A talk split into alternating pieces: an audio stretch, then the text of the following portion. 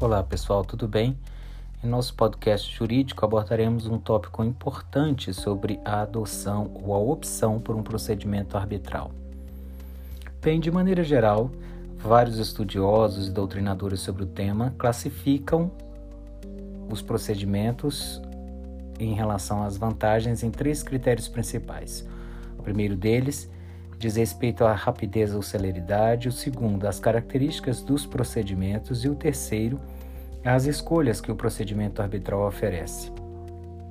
Bem, com base em Scavone Júnior, apresentamos cinco características ou vantagens principais da arbitragem.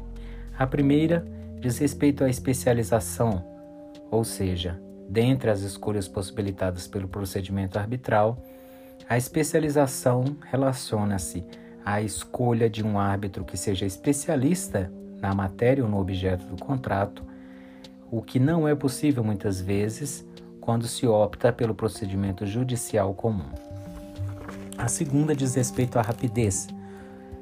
Considera-se que o procedimento adotado pelas partes em uma arbitragem costuma ser consideravelmente mais célere que o procedimento judicial.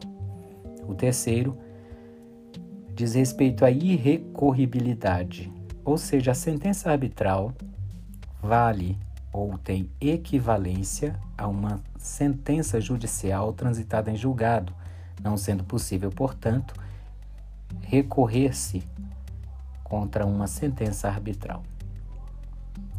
O quarto diz respeito à informalidade, pois o procedimento arbitral não é tão formal costuma ser mais simples que um procedimento judicial.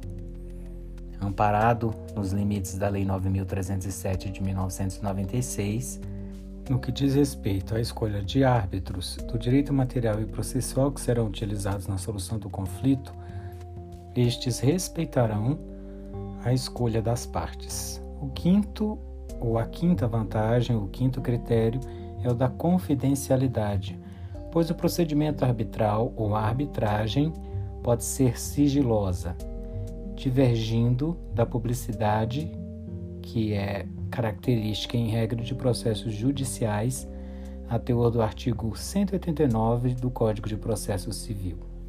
Estando amparado no parágrafo 6 do artigo 13 da Lei 9.307, ao ter sido convencionado o sigilo entre as partes, na convenção de arbitragem ou por ocasião do início do procedimento arbitral, na assinatura do termo inicial, o procedimento será sigiloso e manterá essa característica durante eventual fase de execução perante o Poder Judiciário.